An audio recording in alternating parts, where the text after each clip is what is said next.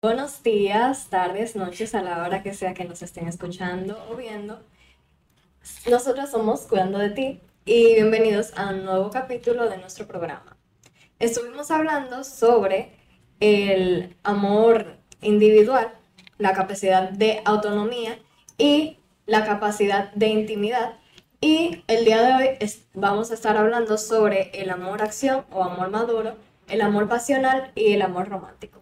Bien, eh, estos tres temas podríamos decir que son tres etapas del amor o tres tipos de amor.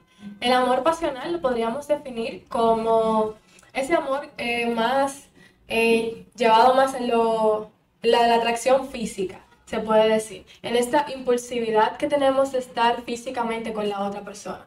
El amor romántico lo podríamos ver como ese tipo de amor en donde hay un poquito más de idealización hacia la persona con la que estamos. Usualmente, cuando estamos en esta etapa del amor romántico, eh, tenemos mucha admiración por la otra persona y solemos, de una manera un poquito inconsciente, no ver esas cositas, que esos detallitos detallitos que quizás son negativos o no son demasiado positivos, solemos ignorarlo porque estamos llenos de, serotonina en la cabeza y lamentablemente se nos impide ver esto. Nosotros mismos nos impedimos ver esto. Y por otra parte tenemos el amor maduro o amor acción, como lo mencionaste, que es ya este tipo de amor más, que lleva un poquito más de tiempo. Es una etapa diferente, en donde somos claros, estamos claros de cuáles son las cosas negativas de mi pareja, de cuáles son las cosas positivas y de por qué yo quiero estar con esta persona.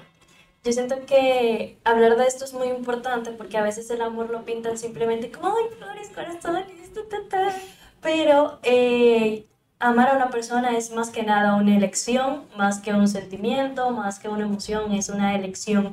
Y esta tercera parte, que es el amor maduro, yo creo que es donde muchas personas tienen más lagunas, porque la gente a veces habla del amor simplemente con los regalos, las cenas, las flores, el sentimiento de que, ay, yo te amo pero va un poquito más allá, cuando el amor ya crece, cuando uno reconoce esa parte de mi pareja que quizá no me encanta tanto, que quizá no es tan organizado como yo, que no es tan puntual, eh, pero aún así elijo quedarme con esa persona, entonces ya se ha entrado en una fase distinta del amor.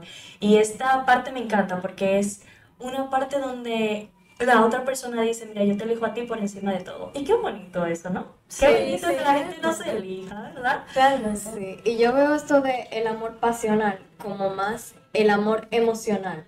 Cuando es más impulsivo, como más sentimiento y es como que justamente así pasional. Cosas que suceden por los sentimientos, espontaneidad, impulsividad. Y es como cuando alguien me atrae, yo no puedo dejar de pensar en esa persona y así.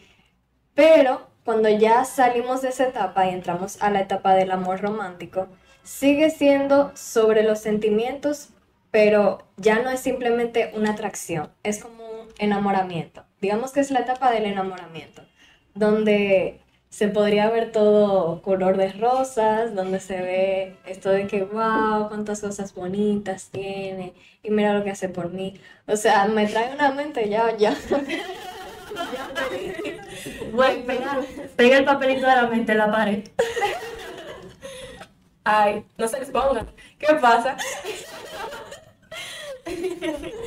y bueno. Ay, bueno, este, y la parte del amor-acción o amor maduro ya viene cuando se acaba esta etapa del enamoramiento y podemos ver sin una venda en los ojos a esa persona en su faceta vulnerable, en su faceta ya más profunda, donde uno puede reconocer que esa persona tiene ciertas cosas buenas, ciertas cosas malas, pero por encima de todo ya no es un enamoramiento, ya no es una atracción, es amor en sí. Realmente, qué bueno que menciones esa parte de, de enamoramiento. Y me voy a ir por ahí, porque las personas piensan que sentirse enamorado es amar a la otra persona. Y es justamente como estábamos mencionando, el amar a alguien es una elección, porque cuando pensamos desde la base del enamoramiento, idealizamos las cosas, sentimos una admiración que muy probablemente va sobre lo que es la realidad, suprimimos eh, algunas actitudes o algunas cualidades que tiene la otra persona que sabemos que son completamente negativas, pero decidimos ignorarlas. Entonces, ¿cómo yo voy a estar segura de que yo quiero estar al lado de alguien cuando yo no tengo la capacidad de ver claramente cómo son las cosas? Entonces, justamente por esto es que amar es una elección. En la etapa en donde hablamos sobre el amor pasional, el amor pasional puede llegar a ser un amor maduro.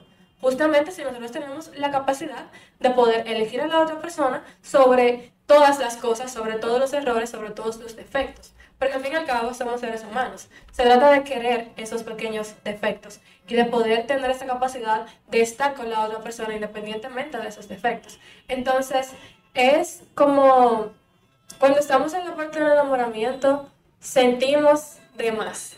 Mm. Pero sentimos de más justamente por todo lo que la otra persona provoca en nuestro cuerpo, provoca en nuestro cerebro y es algo completamente normal.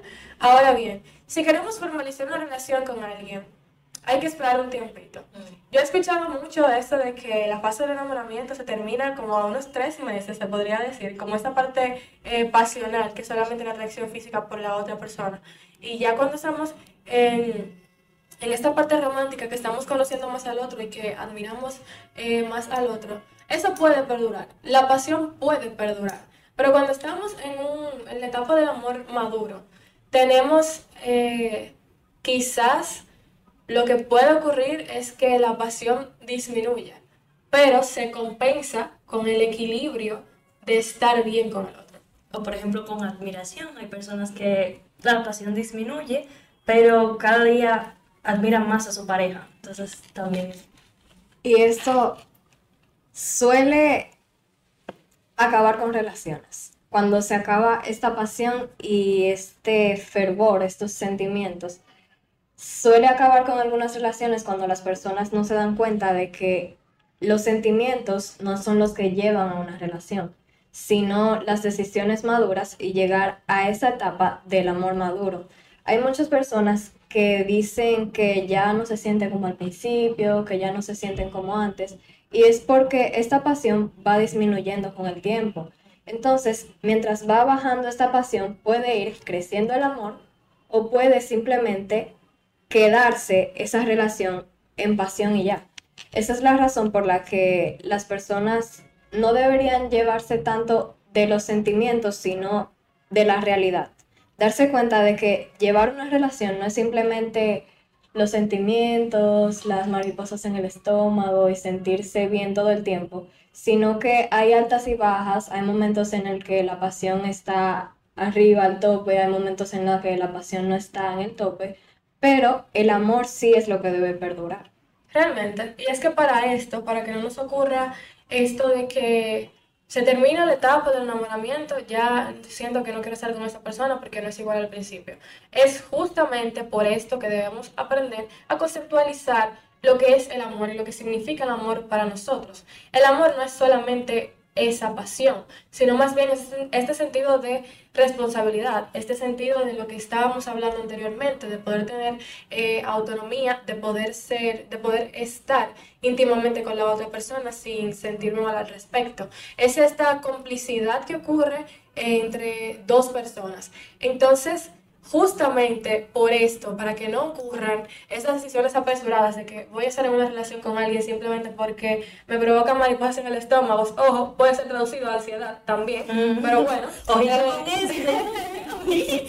Entonces, eh, por eso que debemos sentar, y siempre yo digo, hay que hacer un, un proceso eh, interno de conceptualización, porque el amor tiene muchas definiciones tiene muchas definiciones. Nos podemos ir por el lado eh, filosófico, nos podemos ir por, por un lado un poquito más realista, pegado a la realidad. El amor tiene muchas definiciones y significa, o sea, para cada persona es diferente. Varía en función de la persona. Sí, exactamente. Pero hay puntos claves que no pueden faltar, como esta capacidad de tener confianza con el otro, como el respeto, como esta admiración, como el desear estar con la otra persona, como el no querer desde la necesidad, como el aprender a compartir con la otra persona a pesar de lo que estoy sintiendo y más bien de por lo que esa persona es.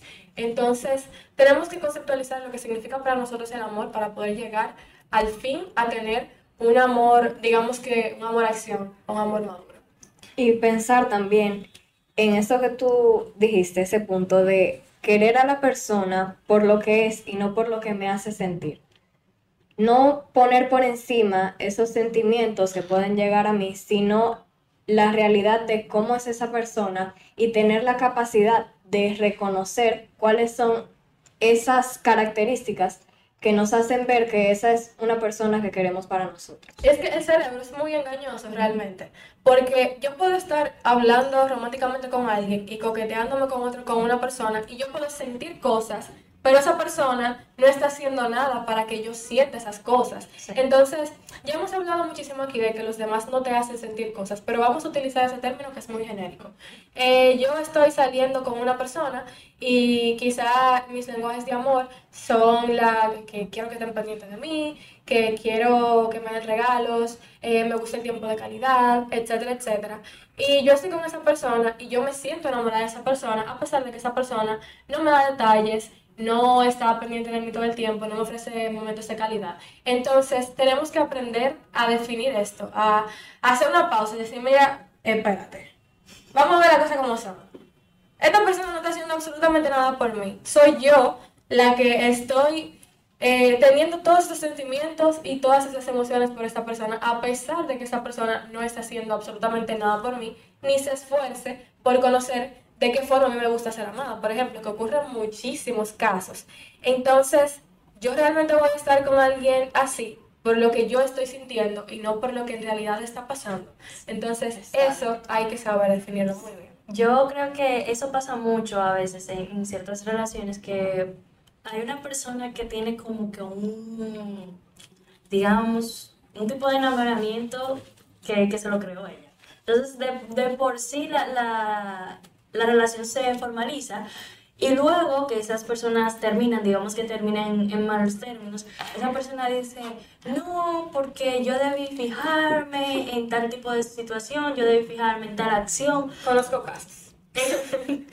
es que realmente nosotros, nosotros tenemos que tener mucho cuidado en esa parte, porque entender esta parte del amor, nosotros, como estábamos hablando hace un, segmento, eh, nosotros nos volvemos íntimos con nuestra pareja. Entonces, eso es una cosa muy preciada para nosotros. Y el hecho de que nosotros nos permitamos o a veces no nos fijemos en la persona que vamos a depositar nuestro amor eh, y en la persona en la, que vamos a tener esta confianza, esta intimidad, puede ser muy dañino para nosotros, porque al final del día va a causarnos ansiedad, va a causarnos un montón de celos, va a quizá dañar nuestra autoestima, entonces eh, vamos a evitarnos un poquito esa, esa cosas y vamos a tener un poquito más de ojo con la persona que nos está atrayendo y que realmente está haciendo esa persona para atraernos, no simplemente la relación per se. Esto es muy importante porque a veces las personas se enamoran de una idea de una persona, de la idealización, de la idealización,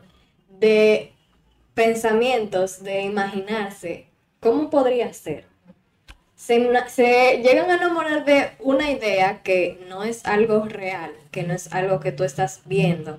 Y luego, cuando se dan cuenta como que de la realidad, que tienen los pies en la tierra, quieren echarle la culpa a la otra persona, pero esa otra persona nunca te dio como que, nunca hizo nada de eso que tú pensaste que debía hacer. Las personas no son lo que nosotros pensamos que son, no son lo que nosotros imaginamos que son, son lo que son. Y nosotros ponemos esas expectativas por encima de esas personas. Y ese es uno de los problemas, porque para que todo esto sea así de dañino y tóxico, hay muchos puntos que, tenemos que, que, ver. Porque miren, esta, el problema está en que muchas personas también no viven en el presente. Viven en el futuro, viven en lo que va a pasar, viven en un quizás, en un tal vez, viven en que, bueno, quizás si yo hago tal y tal cosa, esta persona me va a demostrar que me quiere. Quizás si yo hago tal y tal cosa, él o ella va a hacer tal y tal cosa por mí, pero yo estoy como creando a una persona que realmente lo más probable es que ni siquiera exista. Entonces, muchas veces, justo por esa razón, es complicado dejar a la persona, porque estamos tan enamorados de quizá lo que pasó en el pasado, de que esa persona hizo dos o tres cositas y ya por eso me gusta esa persona, pero yo llevo siete meses con esa persona, actualmente esa persona no hace nada por mí, no hace, eh, no me demuestra que me quiere, pero yo estoy pensando en ese sentimiento que yo tenía en los primeros meses y estoy pensando también en que, en el quizás, en el mañana. Entonces eso provoca muchísima ansiedad en la gente. Y eso que tú tocaste es muy importante, estar eh, eh, eh, ensimismado con el sentimiento de lo que pasó antes y eso sí puede volver a ser. Sí, hay relaciones que quizá pasan por un tiempo de baja y luego todo vuelve a la normalidad, pero amar de por Dios, si usted ve que esa persona no se está comportando de la forma que es, y eh, usted habla con esa persona, le externa cómo se siente y esa persona de verdad no pone de su parte, no vive enamorado de lo que pasó porque realmente lo que pasó pasa detrás. Y no vive enamorado también de, de, lo que va a pasar porque las personas son cambiantes. Entonces, lamentablemente nosotros no nos podemos apegar a una idea de esto va a pasar o esto pasó y nos vamos a quedar haciendo qué en el presente. Realmente sí existen bastantes personas que se apegan a lo que fue se apegan a que, ay, yo me fui muy feliz con esta persona, de verdad, yo no puedo dejar esos momentos. Pero es que para conseguir una relación eh, que es exitosa, lo primero es poner los pies sobre la tierra y darte cuenta de cuál es tu realidad en este momento, de qué es lo que tú estás viviendo ahora y de si vale la pena tú cultivar un futuro que no va para ningún lado porque el pasado sí floreció, porque el pasado sí estuvo bien. Entonces, yo entiendo, partiendo de todo esto que estamos diciendo, que cuando nosotros tenemos un claro concepto de nosotros mismos, sabemos el valor que tenemos nosotros mismos, somos conscientes de las, o sea, de, de nuestras capacidades, de la persona que soy, de cómo me comporto, de lo que quiero, de lo que estoy dispuesto o no estoy dispuesto a soportar, de cuáles son mis límites, de qué cosas yo voy a hacer para lograr ser la persona que quiero ser. Si ustedes están conscientes de todo eso que yo acabo de mencionar, es casi imposible que tú aceptes estar con alguien por la idea del pasado o por un quizás. Yo la verdad considero que, volviendo un poco al tema de lo que la gente dice, de no me siento igual en mi relación y todo esto, es normal. Porque es que es normal, no todo el tiempo vamos a estar en una fase, o no, no todo el tiempo vamos a estar así, porque los tiempos van cambiando, las personas van cambiando, las situaciones van cambiando. Claro, e inclusive, eh, yo no sé si ustedes eh, han leído un poquito acerca de esto, pero después de que nosotros estábamos mucho tiempo con una persona, nos vamos adaptando a cómo nos hace sentir esa persona. Entonces, como nos vamos adaptando a cómo nos hace sentir, ya más o menos eh, nuestro cerebro se va adaptando.